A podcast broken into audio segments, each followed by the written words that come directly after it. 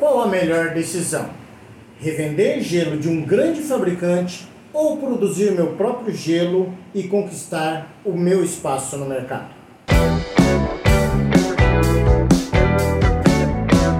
Fala galera do gelo! Tudo bom com vocês? O meu nome é Wendel Alexandre, mais conhecido como Paulista. Seja muito bem-vindo ao seu canal Tudo sobre o Mercado do Gelo.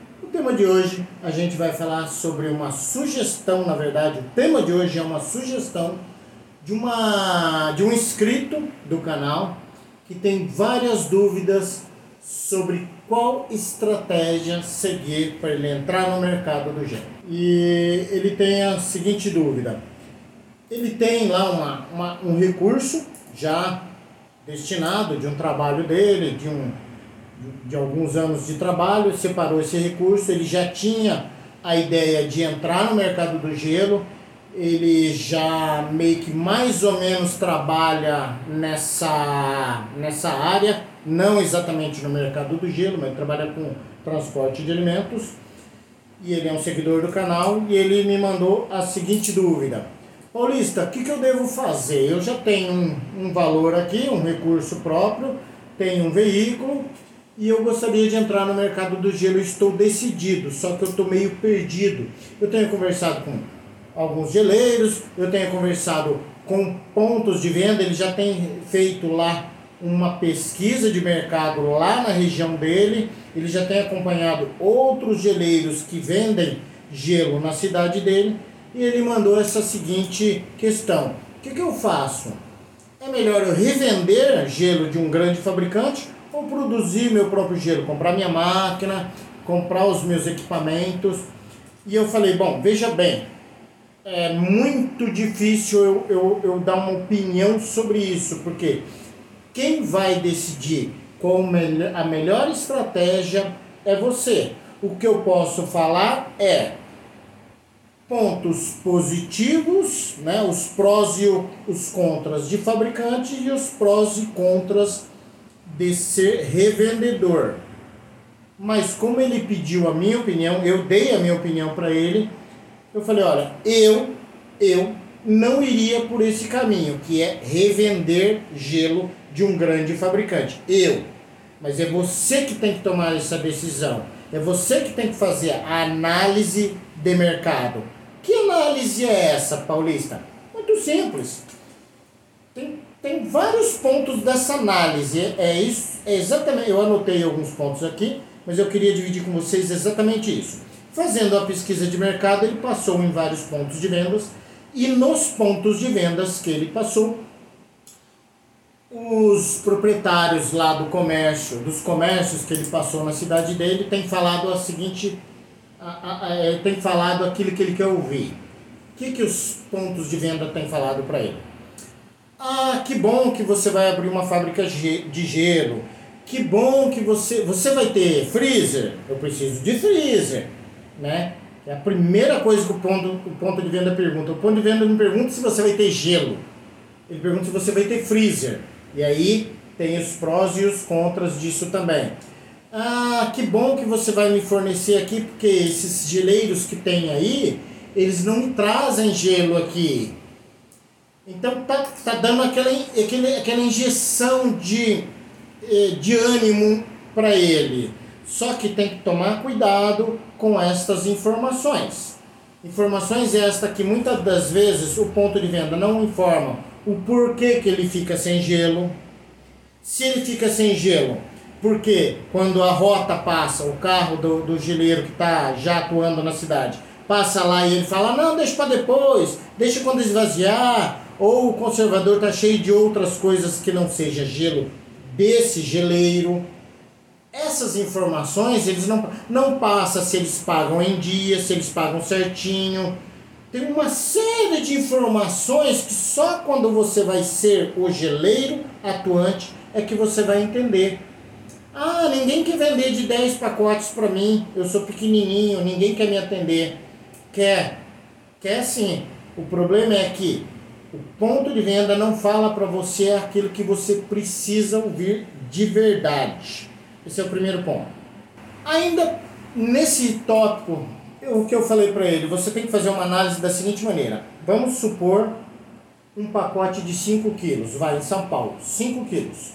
Então, um pacote de 5 quilos, você vai pagar, eu vou falar aqui, sei lá, R$ 3,50, ok? Então, vamos supor que você vai comprar de um grande produtor, de um grande fabricante, a R$ 3,50. A quanto você vai precisar vender aí na sua região? Não sei. Vamos chutar 4,50? Vamos fazer só. Veja bem, é só uma suposição. Eu não sei, eu estou chutando. Uma conta de padaria aqui. Você vai comprar 3,50 desse grande fabricante, vai comprar o veículo, vai comprar o equipamento, vai comprar a embalagem, vai fornecer a embalagem para ele, pagando a 3,50. E você vai distribuir para ele, você vai ser o revendedor. Você compra dele para revender, certo? Então você paga 3,50 e revende a 4,50. Suponhamos que você vai pagar um real por pacote. Então, você pagando um real por pacote, o quanto você precisa vender para pagar todo o seu custo com combustível, investimento no veículo, investimento no equipamento, investimento na embalagem, investimento de colaborador, a não ser que você vá sozinho, o seu salário. Então você vai ter que colocar tudo isso no papel, beleza? Então esse é o primeiro, esse é o, nem sei qual ponto que eu estou, mas esse é um outro ponto que tem que se ver. Um outro ponto que a gente tem que analisar. Nesse mesmo, nessa mesma região que você vai atuar como revendedor dele, esse grande produtor, esse grande fabricante de gelo, ele também atua nessa região? Aí eu te pergunto, esse grande fabricante de gelo vai vender a quanto ali na região diretamente ao PDV? Porque ele não vai deixar de revender, ele não vai deixar, perdão, de vender diretamente ao PDV, porque ele vai vender para você. Veja bem, não é igual o suco Prates que você compra uma região e ali ele não vai atuar. Ele vai atuar, ele vai ser o seu concorrente. Ou não. Aí você lembra da análise? Eu só estou colocando o meu ponto de vista.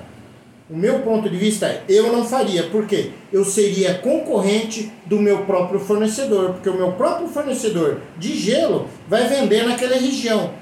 E você acha que ele vai vender a R$ 4,50, que é o preço que você vende? É uma dúvida.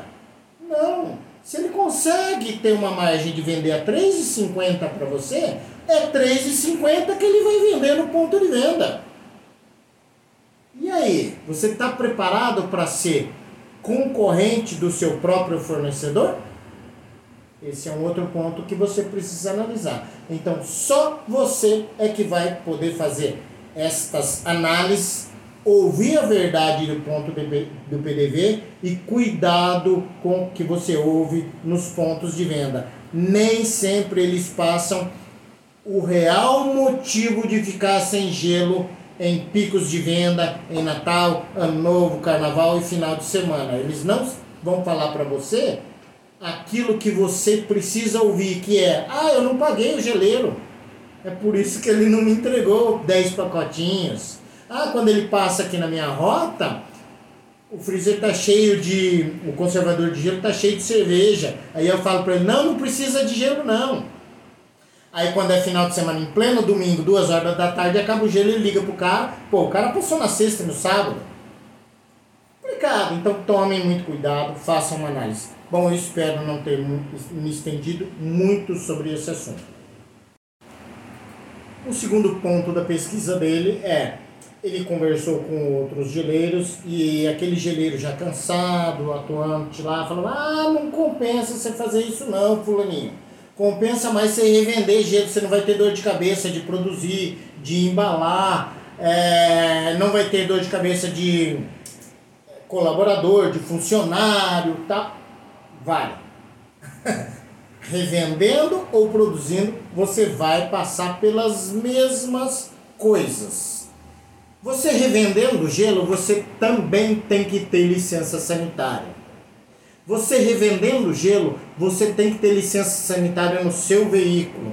Você revendendo gelo, você vai ter que comprar equipamento para você formar o seu mercado. Certo? Então, basicamente, é quase. Talvez você tenha realmente menos dor de cabeça em produzir, em um investimento inicial de uma máquina, mas você vai ter que comprar, vai ter que mandar fazer o clichê, você tem, vai ter que mandar fazer sua embalagem, porque vai estar escrito lá, eu já fiz vídeos sobre isso, produzido por, que é onde você compra, e distribuído por você, você que distribui. Você compra e revende, então tem que ter na sua embalagem escrito fabricado por e distribuído por. Porque quando houver uma contaminação no mercado, aí sim os fiscais vão atrás de quem produz.